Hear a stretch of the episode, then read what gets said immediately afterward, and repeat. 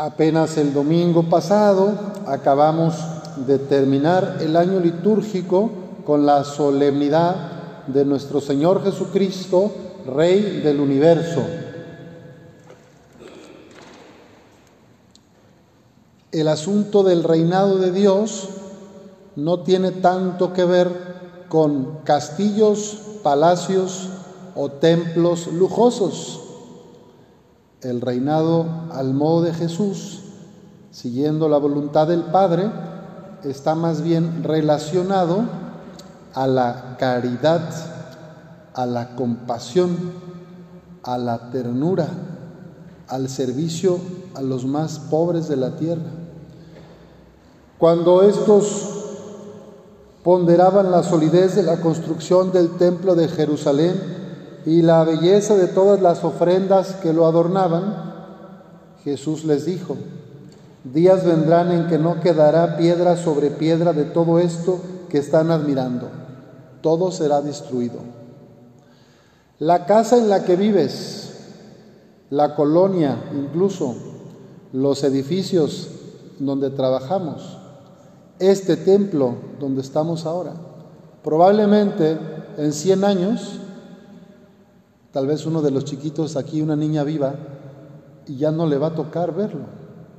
Podrá ser demolido, podrá ser derribado o podrá cambiar su uso, su función. Lo material se acaba, se transforma. Lo material tiene fin, empezando por los edificios y terminando por nuestra corporalidad. Mi ser cuerpo es finito, tengo una fecha de caducidad. Y a veces nos aferramos a los bienes de este mundo, a la riqueza, al dinero. Jesús nos quiere decir en esta palabra que pongamos nuestro corazón en lo principal, en el amor, en el servicio, en la compasión, en las relaciones con los demás. Eso es lo que sí nos vamos a llevar. Cuando Dios nos llame, cuando Dios nos invite a su casa, nos va a preguntar, ¿cuánto amaste? ¿A quién ayudaste? ¿Cuántas personas están agradecidas por haberte conocido? No me van a preguntar cuánto dinero ahorraste, cuántas cuentas hay en los bancos, cuántos edificios visitaste, cuántas vacaciones a Europa hiciste. ¿Qué camionetas estrenaste o cuánta ropa de marca compraste? No, eso no es lo que me van a preguntar. Al final de la vida nos examinarán sobre el amor, sobre el servicio, sobre la entrega a los demás. Y también Jesús advierte a sus discípulos en este texto, texto cuídense, cuídense de que nadie los engañe, porque muchos vendrán usurpando mi nombre y dirán, yo soy el Mesías, el tiempo ha llegado. Desde que tengo memoria, a finales del siglo pasado, ya había, no había WhatsApp, ¿verdad? Pero había cadenitas de otro tipo. Con el correo electrónico se llegaban cadenas de que ya es el 2000 y se va a acabar el mundo y todos se van a morir. Y en el 2003 y en el 5 y así, cada año o cada dos, tres años salen, ¿verdad? Noticias, profetas de calamidades este ya es el final, ahora sí, Dios está enojado, nos mandó la pandemia, etcétera, etcétera, etcétera. Cuando oigan hablar de guerras y revoluciones, que no los domine el pánico, porque eso tiene que acontecer, pero todavía no es el fin.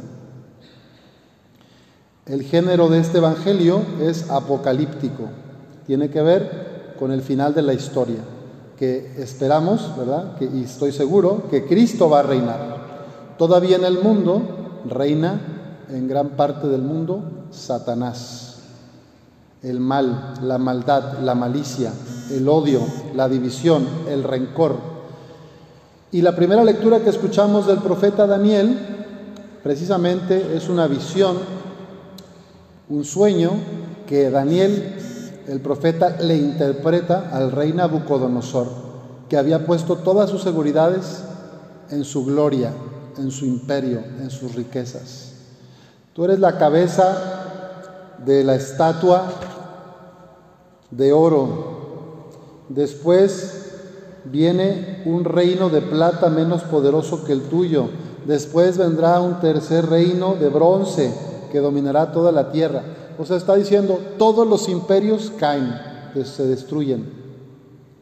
Y habrá un cuarto reino, fuerte como el hierro, así como el hierro destroza y machaca todo, así él destrozará y aplastará a todos. Los pies y los dedos de hierro mezclados con barro que viste representan un reino dividido. Tendrá algo de la solidez del hierro porque viste el hierro mezclado con el barro. Los dedos y los pies de hierro y de barro significan un reino al mismo tiempo poderoso y débil.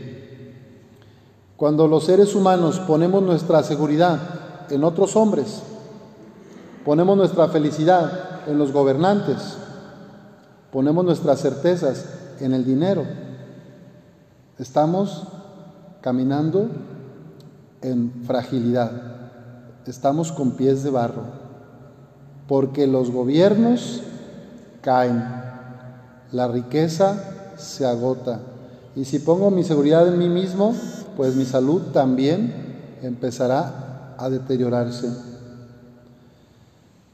Y es donde el enemigo aprovecha para meterse y hacer daño, dividir. Por eso dice aquí que los linajes se mezclarán, pero no llegarán a fundirse. De la misma manera que el hierro no se mezcla con el barro. Vivimos tiempos en que el individualismo y el consumismo pareciera que todos nos queremos, nos respetamos, pero a la hora de los hechos muchas veces nos damos la espalda. Entre las mismas familias a veces o vecinos nos saludamos, pero no siempre estamos dispuestos a ser solidarios cuando alguien la pasa mal. Estamos llamados a ser hombres y mujeres que sí quieran compartirse, que no tengan miedo de contaminarse con los demás, que se puedan fundir en el amor, en la fraternidad y no quedarse separados, divididos. El reinado de Dios tiene que ver con comunión y participación. Este sueño, al poner el barro y el hierro, nos pone como en división. Imposible unirlos, fundirlos, como el agua y el aceite. Pues que el Señor nos dé a nosotros un corazón grande para que podemos para que podamos estar abiertos a los demás, que podamos ser parte del reinado de Cristo en la historia, desde aquí y desde ahora.